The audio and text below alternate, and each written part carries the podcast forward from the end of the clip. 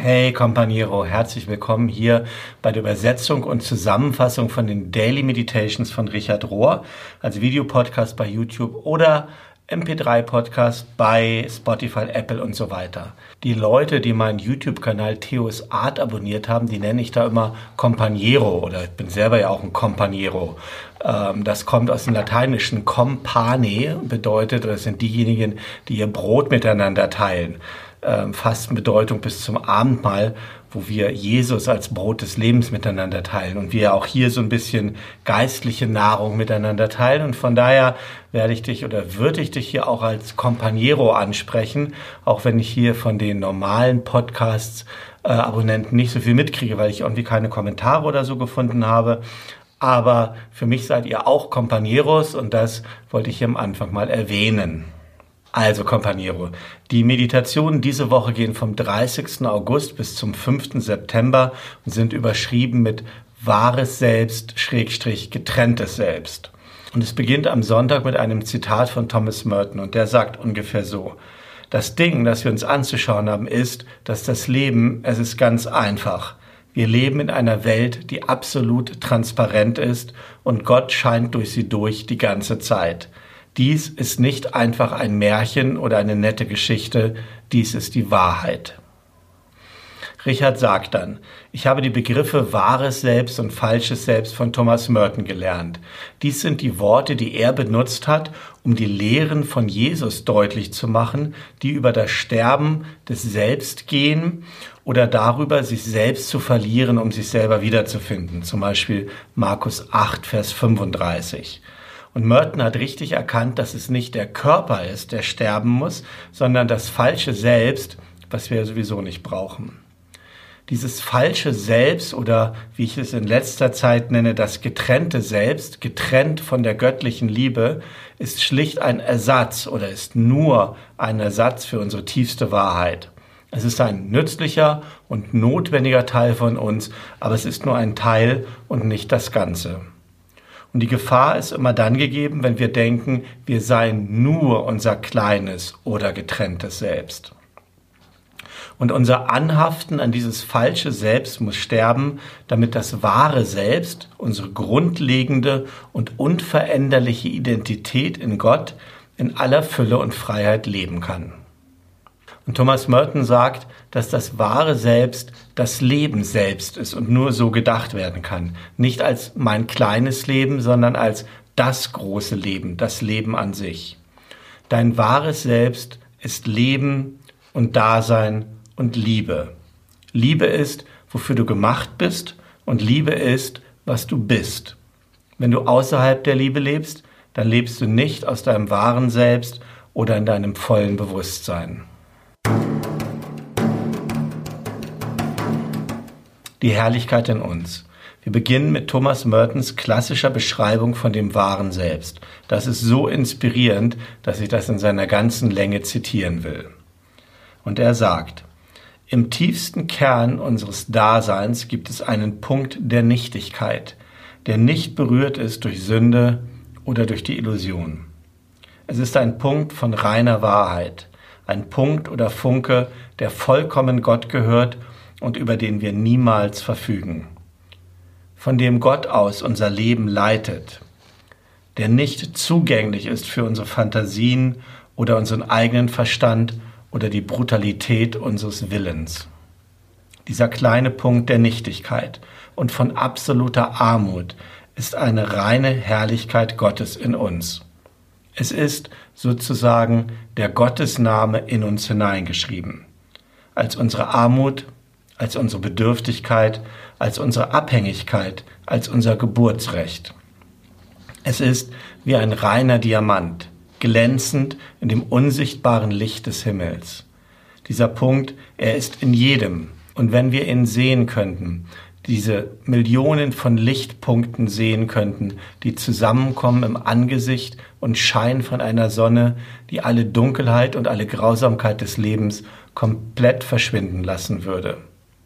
Ich habe kein Programm, wie man das sehen kann. Es kann nur gegeben oder geschenkt werden.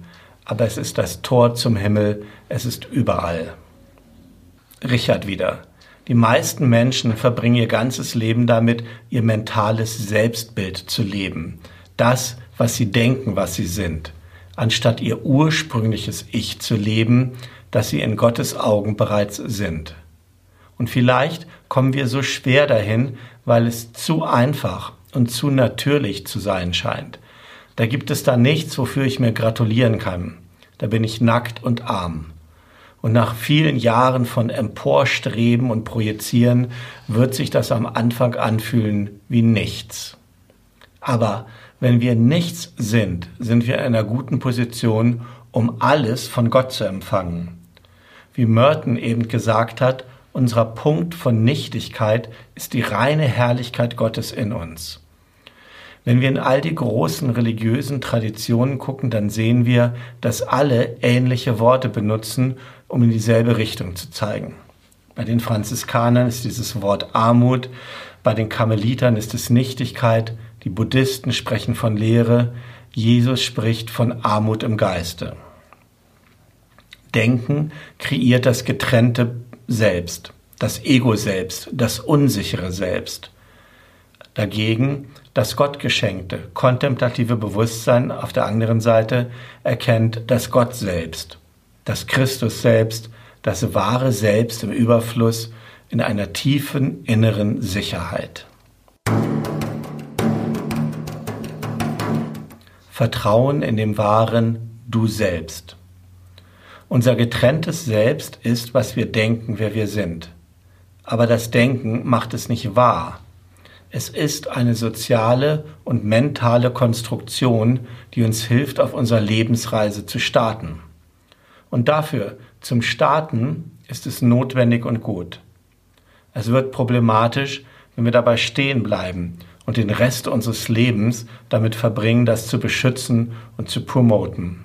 Unsere Erscheinung, unsere Bildung, unser Job, unser Geld, Verdienst, Erfolg und so weiter und so weiter. Bitte versteh, dass das getrennte Selbst nicht böse ist oder betrügerisch. Es ist eigentlich gut und notwendig, so weit wie es eben gedacht ist. Es ist einfach nicht für die ganze Strecke gedacht. Und wenn wir fähig sind, vorwärts zu gehen und unser getrenntes Selbst hinter uns zu lassen oder die Begrenzungen des getrennten Selbst hinter uns zu lassen, dann kann sich das anfühlen, als ob wir nichts Wichtiges verloren hätten, wenn wir erstmal hinter der Grenze sind. Für manche aber, wenn wir nicht wissen, dass es dahinter, also jenseits des getrennten Selbst, noch etwas anderes gibt, dann wird sich das wie Sterben anfühlen.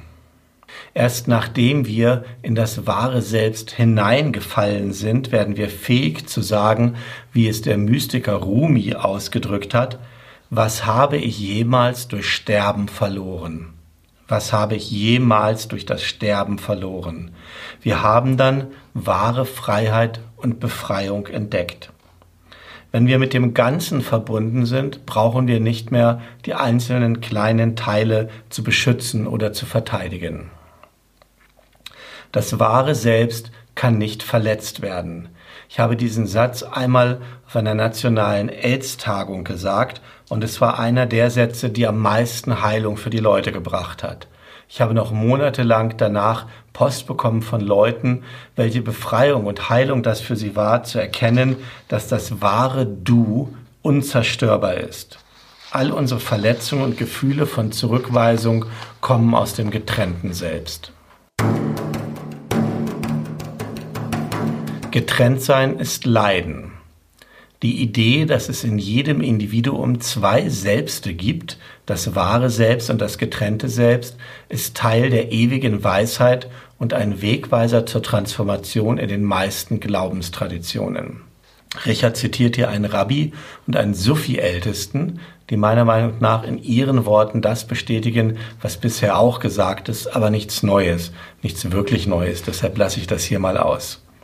Und Richard bezieht sich dann darauf und führt dann weiter aus und sagt, ähm, das ist auch einer der Hauptgründe, warum das CAC, also das Center for Action and Contemplation, sich zur Aufgabe gemacht hat, die Lehre von der christlichen Tradition wiederzubeleben oder weiter zu verbreiten, ja, um diesem wahren Selbst zum Durchbruch zu helfen. Der sagt, die andauernde Praxis von Kontemplation hilft uns, unsere wahre Realität, unser essentielles Selbst, unser wahres Ich zu entdecken.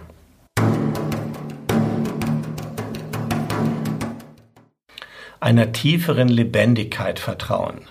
Ich glaube, dass eine beständige Praxis vom Gebet der Sammlung, vom Centering Prayer, eines der effektivsten Werkzeuge ist, die wir haben, um unser wahres Selbst zu entdecken. Wenn wir in der Stille sitzen, werden wir wie Schüler, die ihr eigenes separiertes Selbst in Aktion erleben, wie es versucht, die Kontrolle über die inneren Narrative zu behalten aber dann, auf irgendeine Art und Weise, wird unsere ursprüngliche Intention und unsere Aufmerksamkeit geschult und unser wahres Selbst wird offenbart, präsent in der Präsenz Gottes. Das CAC-Mitglied Cynthia Bourgo beschreibt das so. Wenn wir in die Meditation eintreten oder in das kontemplative Gebet, ist das wie eine Art von Minitod, zumindest aus der Perspektive des getrennten Egos. Wir lassen unsere Selbstgespräche los, unsere inneren Dialoge, unsere Ängste, Wünsche, Bedürfnisse, unsere Präferenzen, Tagträume und Fantasien. Wir vertrauen uns einfach einer tieferen Lebendigkeit an, ziehen ganz vorsichtig den Stecker aus dieser Tendenz des Verstandes, der die ganze Zeit versucht, sich einzuchecken. In diesem Sinne ist Meditation eine Mini-Probe für die Stunde unseres Todes, bei der dieselben Dinge passieren werden. Und so wie wir in der Meditation und in dem kontemplativen Gebet teilhaben am Sterben Christi, haben wir auch Teil an der Auferstehung. 20 Minuten lang oder so, wie lange das halt geht, haben wir bzw. unser Ego oder unser getrenntes Selbst unser Leben nicht selber in der Hand gehalten oder kontrolliert. Und trotzdem sind wir am Leben geblieben. Etwas hat uns gehalten und durchgetragen. Und dieses etwas, dieses selbe etwas, dem wir allmählich immer mehr vertrauen können, wird uns halten und tragen in der Stunde unseres Todes. Das zu wissen, wirklich zu wissen, ist der Beginn des Auferstehungslebens.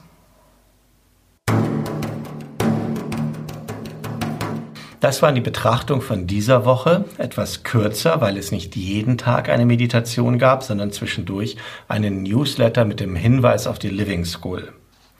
Als Übung am Ende ist vorgeschlagen die Lectio Divina. Das kommt aus dem Lateinischen und bedeutet so viel wie heiliges Lesen. Und es ist eine, es ist eine kontemplative Art zu lesen, zu beten und einen langen, liebevollen Blick auf einen Bibelvers oder einen anderen Text zu werfen. In der Lectio Divina lehrt Gott uns zuzuhören und in Gottes Gegenwart in der Stille zu suchen. Der Text für diese Lectio Divina Übung ist aus Richards Buch vom universalen Christus. Ich werde jetzt hier nicht die ganze Anleitung für die meditatives Lesen übersetzen. Entweder kennst du diese Praxis schon oder du findest Anleitung im Internet. Such einfach nach Anleitung Lectio Divina, dann findest du was. Und dann schlägt Richard folgenden Satz für dieses meditative Lesen vor. Ein reifer Christ sieht Christus in allem und jedem anderen. Ein reifer Christ sieht Christus in allem und jedem anderen. So, das war es jetzt wirklich. Ich wünsche dir für dieses meditative Lesen, für die kommende Woche, für dein ganzes Leben alles Gute und Gottes Segen und möge dein wahres Selbst immer mehr durchscheinen in dir und dich in eine immer tiefere Verbindung führen mit unserem gemeinsamen Gott, unserer gemeinsamen Göttin. Walk in Beauty.